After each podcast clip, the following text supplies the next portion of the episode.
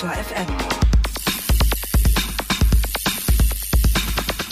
Blätterbunt, bodenmatschig, wetterkalt. Wem bei diesen Worten das Herz aufgeht, der oder die ist wahrscheinlich Cyclocrosser aus Überzeugung. Bei harter Witterung mit Maximalpuls im Kreis fahren und das so ziemlich eine Stunde lang oder sagen wir eine ganze Weile und vielleicht noch auf einem Rennrad, das ist eine ganz eigene Art der Freizeitgestaltung und bis vor ein paar Jahren vor allem nur so ganz wenigen Eingeweihten vorbehalten gewesen. Doch irgendwas muss passiert sein mit dem zugehörigen Sportgerät, dem Querfeldeinrad, denn Rennräder mit leichten Geländereifen sieht man plötzlich an jeder Ecke. Zum Glück gibt es einen, der uns das erklären kann, Jens Klötzer vom Tourmagazin. Klingeln bei Klötzer. Die Technikfrage beim Antritt auf Detektor FM. Tourredaktion Jens Klötzer, schönen guten Tag. Hallo Jens. Hallo. Wenn ich vor zehn Jahren ein Rennrad fürs Gelände kaufen wollte, ist die Sache klar gewesen. Ein Querfeldeinrad oder auch Cyclocrosser war das Rad der Wahl. Gehe ich heute in den Fahrradladen und schaue mir die dort ausgestellten Geländerennräder an, herrscht fast schon verwirrende Vielfalt. Was ist da passiert? Ja, was ist da passiert? Ich kann es gar nicht mehr so genau nachvollziehen. Das ist so ein bisschen Henne-Ei-Problem oder anders, da kamen, glaube ich, so ein paar Dinge zusammen. Und ähm, ich glaube, ein wesentlicher Baustein dürfte aber die Scheibenbremse sein, die unter den Rädern mit Rennradlenker sich zuerst am Crossrad etabliert hat. Und es hatte dann so zwei Effekte. Zum einen ist die auch so für Anfänger leicht zu bedienen und sie taugt auch für lange und steile Abfahrten, wie sie im Cross sonst nicht vorkommen weil die Bremsen am Crossrad vorher, die waren gelindes gesagt eine Katastrophe und eigentlich nur für Profis zur Hand haben. Und ähm, das Zweite ist, die lässt quasi beliebig breite Reifen zu. Und ähm, dann kamen so ein paar kleine innovative Firmen, die haben dann Räder gebracht, die sich ganz bewusst vom klassischen Cross-Rennrad abgesetzt haben, also mit breiteren Reifen, mit alltagstauglicheren Geometrien hobbyfahrerfreundlichere Übersetzungen und so. Und das hat dann gut funktioniert. Und einfach, weil die Räder für ganz viele Einsatzzwecke taugen und weil sie für viele Hobbyfahrer einfach praktisch sind. Sei es so als Stadtrad oder für lange Reisen. Und wie das dann mit sinnvollen Trends so ist, die werden dann schnell groß. Also erst kamen immer mehr Komponentenfirmen, die passende Reifen gebracht haben, passende Antriebe und dann sind die Großserienfahrradhersteller mit den dafür passenden Rahmen aufgesprungen und äh, heute haben wir eine riesige Bandbreite an Rennrädern fürs Gelände. Viele nennen diese neuen Räder ja auch Allroad oder Gravel Bikes. Hätte man nicht auch einfach das Querfeldeinrad, das ich früher noch im Verein gefahren bin, einfach weiterentwickeln können? Mm, das hat man in einer gewissen Art auch gemacht. Ähm, nur war es so, dass viele das Querfeldeinrad so als Alltagsrad erkannt haben. Und viele Hersteller haben darin dann eigentlich den größeren Markt gesehen und haben die ein bisschen komfortabler konstruiert, die alltagstauglicher gemacht. Und sie ja eigentlich immer mehr von dem reinen Wettkampfcrosser wegentwickelt. Und äh, dann konnte man gar nicht mehr richtig unterscheiden, was ist denn der eigentliche Wettkampfcrosser und was ist jetzt äh, der Crosser, der für den Hobbyfahrer oder für den Pendlerfahrer taugt. Und ja, so hat man dann, glaube ich, oder ist man dann, glaube ich, auch so bewusst geworden, dass es einfach besser ist, wenn man eine neue Gattung entwickelt. Hm, und der Wettkampfcrosser, der unterliegt ja auch ganz eigenen Regeln, oder? Ja, der unterliegt sogar relativ strengen Regeln, die vom Weltradsportverband vorgegeben sind. Und die spielen für, für diesen Einsatzzweck für Hobbyfahrer überhaupt keine Rolle, beziehungsweise sind sie sogar eher hinderlich. Ja. Ja, das heißt, der kann sich eigentlich gar nicht so weit äh, oder so äh, schön fortentwickeln, wie das diese anderen Räder tun, weil die unterliegen nicht diesen Regeln. Und wenn wir jetzt mal schauen, in diesen Wust an Fahrradtypen, welche Spielarten siehst du und wie unterscheidest du die voneinander? Ja, den klassischen Cyclocrosser, halt mit Stollenreifen, den gibt es immer noch und der ist halt ganz klar definiert. Also der hat eine sehr sportliche Sitzposition, sehr gestreckt. Der hat äh, ein vorgegebenes Reifenmaß von 33 Millimetern. Breiter dürfen die Reifen nicht sein. Der hat eine ganz ausgefallene Übersetzung mit ganz engen Gangabstufungen und wenig Bandbreite, weil es nur kurze Strecken sind und keine langen Anstiege, keine langen Abfahrten, keine hohen Geschwindigkeiten gefahren werden. Und weil die Rennen oft nur über eine Stunde gehen, hat er manchmal nicht mal Flaschenhalterösen, weil man da nichts zu trinken braucht. Dieses Rad gibt es nach wie vor und äh, geht aber so zurück in seine Wettkampfnische. Und dann, ja, dann wird es langsam so ein bisschen schwammig. Also mal so vom Grad der Gelände Gängigkeit ausgehend so ein Marathonstraßenrad mit einer etwas komfortableren Geometrie, das geht dann schon fast in die Richtung, weil da gibt es inzwischen Modelle, die kommen mit 30 mm Reifen. Damit kann man schon mal so ein Feld- oder Waldweg unter die Räder nehmen, ohne dass man sich gleich einen Platten einfährt. Und da fängt das Thema Gravel dann eigentlich schon an oder Allroad. Dann gibt es auch dort richtige Wettkampf-Gravel-Bikes. Also gerade in den USA oder in Australien ist es populär, dass man auf solchen Strecken Rennen fährt. Die fallen auch sehr sportlich aus, lassen aber deutlich breitere Reifen zu. Also die fahren dann irgendwie bis 50 mm breite Reifen. Es gibt dort natürlich auch komfortable Räder für Einsteiger oder für sehr lange Strecken und für Reisen. Das ist, glaube ich, so der wichtigste und der breiteste Markt. Äh, die kommen dann meist irgendwie so mit Schutzblech- und Gepäckträgeraufnahmen oder irgendwelchen äh, Taschensystemen, vielen Flaschenhaltern, also so richtige Abenteuerräder. Das ist dann so, ich glaube, der Zweck, wo die meisten Hersteller drauf abzielen. Ja, und kann man die auch von der Geometrie her ganz grob unterscheiden? Gibt es da Unterschiede? Oder geht es nur um die Zahl der Anlöter und wie viel, äh, wie breite Reifen ich da reinbekomme? Nee, da gibt es zumindest tendenziell klar auch Geometrieunterschiede. Also es gibt so die, die sportlichen Wettkampfräder, wo man auch wie auf einem richtigen Rennrad äh, sehr gestreckt und sehr tief und sehr lang sitzt. Und äh, so die Reise- und Abenteuerräder sitzt man eher so ein bisschen aufrecht drauf. Oft haben die auch einen längeren Radstand, äh, sind nicht ganz so wendig, aber laufen einfach geradeaus besser in der Spur. Also fahren sich dann auch sicherer. Und äh, was sie noch haben, oft haben diese Räder auch einen tieferen Schwerpunkt. Die Crossräder sind mit ihrem Tretlager relativ hoch, weil man da über Hindernisse drüber muss. Und damit man da nicht mit dem Kettenblatt äh, hängen bleibt, ja, sind die relativ hochbeinig mal sozusagen. Und ähm, diese, die Räder, die so eher auf den Alltagsradler abziehen, da sitzt man ein bisschen tiefer drauf. Ja, stabileres Fahrverhalten mit längerem Radstand und so. Da gibt es schon feine Unterschiede in den Geometrien. Jetzt nehmen wir doch mal an, ich hätte tatsächlich Lust, im November mal ein bisschen draußen unterwegs zu sein, Matsch unter die Räder und ins Gesicht zu bekommen. Was soll ich mir denn kaufen? Was ist denn das ideale Rad aus deiner Sicht?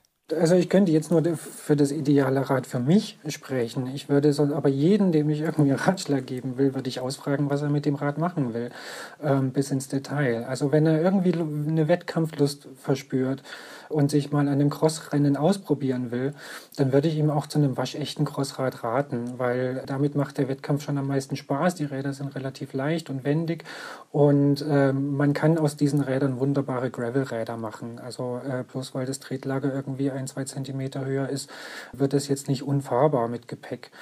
Ansonsten, wenn jemand überhaupt keine Rennambitionen hat und irgendwie schon eher Richtung Reise und Richtung Alltagsrad schaut, dann würde ich mich unter den neuen Kandidaten mal umschauen, weil die es dann oft einfacher machen, wenn man gerade, wenn man irgendwie Gepäck oder Schutzbleche montieren will. Das sagt Jens Klötzer vom Tourmagazin aus München. Und weil unsere Meinung zur Relevanz der Tretlagerhöhe bedeutend auseinandergehen, müssen wir gleich noch weitersprechen im Podcast mit ihm. Wir sagen aber schon an dieser Stelle vielen Dank. Danke euch. Und wir können jetzt leider keine Kaufberatung für alle Antritthörer machen, weil das wäre doch deutlich zu lang. Glücklicherweise, weil mittlerweile so viele tausende Menschen da draußen das hören. Aber wir werden uns jetzt noch ein bisschen im Podcast-Bonus äh, ausführlicher mit dem Thema beschäftigen. Und Gerolf hat ja schon angesprochen, da gibt es äh, durchaus Differenzen. Genau. Man hört ja manchmal diesen Vorwurf, das wäre alles alter Wein in neuen Schläuchen, das Crossrad und seine Spielarten seit Jahren ausentwickelt und es ginge nur darum, mit neuen Marketingbegriffen neuen Umsatz zu generieren. Was sagst du dazu? Dem will ich gar nicht so widersprechen, da ist schon irgendwie ein bisschen was dran. Also das Crossrad hatte verschiedene Spielarten, wo auch ähm, noch bevor es den Begriff gab, äh, Gravel- und Allroad-Räder dabei waren. Das stimmt schon. Nur hat es die breite Masse nicht erreicht, weil ähm, das Crossrad per se ein Sportgerät war und äh, sich viele Leute dann oft gar nicht damit beschäftigt haben und nur Insider auf die Idee gekommen sind, das irgendwie als cooles Alltagsrad zu benutzen. Was aber noch dazu kommt, ist, dass äh, durch diesen Boom, den es da jetzt irgendwie gibt, es zum ersten Mal auch eine richtige Auswahl an Komponenten gibt. Also wenn ich überlege, was wir vor zehn Jahren nach Reifen suchen mussten, die unserem Einsatzzweck taugen, weil wir wollten nicht mit Crossreifen auf der Straße fahren oder auf Feldwegen fahren, sondern wir brauchten einfach breite, unprofilierte Reifen und leicht rollen sollten sie auch sein. Sowas gab es vor zehn Jahren nicht und äh, inzwischen haben wir da eine Riesenauswahl. Von daher äh, stimmt es schon, alter Wein in neuen Schläuchen, da kann man schon sagen, das Crossrad war schon fast ein Gravelbike, aber jetzt mit diesem großen Boom hat sich es nochmal spezialisiert und definitiv verbessert. Stichwort Boom. Wir sehen ja in letzter Zeit auch echt viele Lösungen, die man sich lange Zeit überhaupt nicht vorstellen konnte. Also riesige Kassetten mit 42-zähnigen Ritzeln, Rahmen und Gabeln, geradezu übersät mit Anlötteilen. Das hat Gerold vorhin schon angesprochen. Und mancherorts scheint sogar so ein Wettbewerb ausgetragen zu werden, wie viele Trinkflaschen sich denn an so einem Rad noch unterbringen lassen. Ist das alles Spielerei oder am Ende doch ziemlich konsequent? Ja, ich würde sagen beides. Also natürlich probiert sich die Industrie da aus, was geht, was, was funktioniert und man bewegt sich da auch auf einem neuen Feld, nämlich ein Geländerennrad äh, für Unerfahrene, für Hobbyfahrer und für, für Alltagsradler äh, irgendwie tauglich zu machen. Und ähm, ja, gerade in den Antrieben sieht man das, da versucht man mit einem Kettenblatt damit es möglichst einfach zu bedienen ist für jedermann, der sich nicht mit Kettenschaltungen auskennt, sondern nur noch einen Schalthebel hat, rauf oder runter. Und dann aber eine große Bandbreite, dass untrainierte Fahrer steile Berge hochkommen, dass man trotzdem Geschwindigkeit aufbauen, wenn man lange Bergabfahrten hat. Ähm, so entstehen halt zum Beispiel so riesige Kassetten. Dann gibt es Leute, die mit solchen Rädern irgendwie so Wahnsinnstouren durchs Gelände über mehrere Tage als Selbstversorger machen, die äh, alles mitnehmen müssen, was sie über eine Woche lang brauchen in der Wildnis und äh, tatsächlich auch irgendwie mit sieben Trinkflaschen am Fahrrad durch die Gegend fahren. Es wird sich am Ende das durchsetzen, was gebraucht und gekauft wird und ähm, ja, ein bisschen Spielerei ist da sicher auch dabei, dass sich eine Firma absetzen kann und was Neues zeigen kann, aber wenn es nicht gebraucht wird, dann geht es auch schnell wieder unter.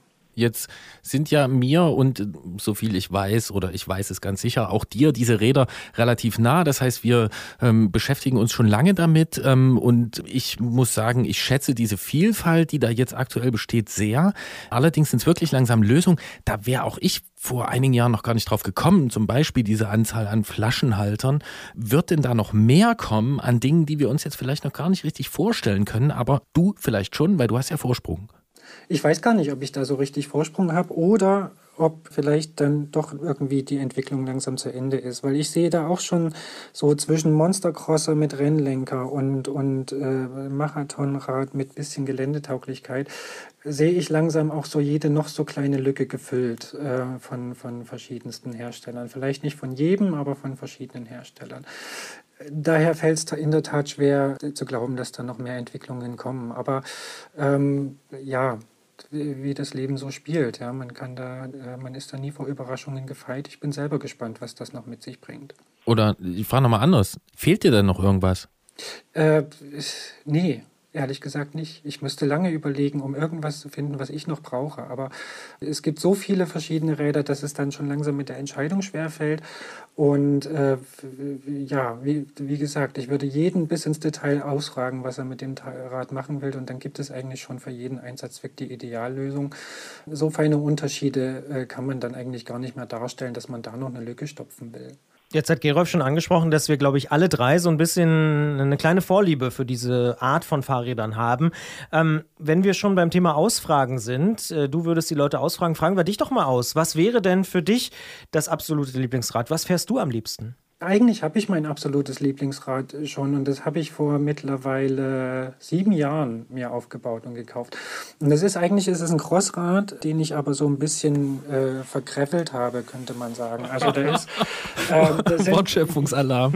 ja, also da sind halt also es sind äh, unprofilierte Reifen drauf ohne Stollen, die sind auch ein bisschen breiter als eigentlich die normalen Crossreifen. es ist ein Antrieb drauf, der mir ein bisschen größere Bandbreite bietet. Für mich ist das schon das ideale Rad, aber aber es könnte ein bisschen tieferes Tretlager haben.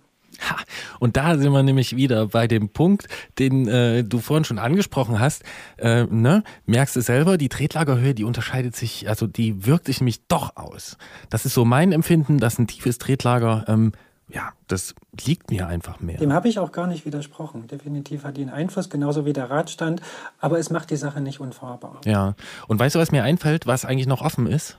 Sprich? Ich hätte gern noch mehr Spielerei an der Gabel in Sachen Gepäcktransport. Gabelvorbiegung, äh, Mitlenken von Postkästen und so weiter. Ja, gibt es ja auch schon alles. Ist, ist, also ist ja alles irgendwie schon da. Ähm, wie gesagt, vielleicht noch nicht von jedem. Das sagt Jens Klötzer, der ein vergraveltes Crossrad zu Hause stehen hat ähm, und aber trotzdem natürlich noch Wünsche und Gerolf wünscht sich vor allen Dingen noch mehr am Lenker. Ich sage an dieser Stelle vielen Dank für die Zeit und für die Liebe für dieses doch sehr, sehr schöne und oft auch ein bisschen unterschätzte Rad. Dankeschön. Danke euch auch. An der Gabel, Christian, an der Gabel. Tschüss. Tschüss.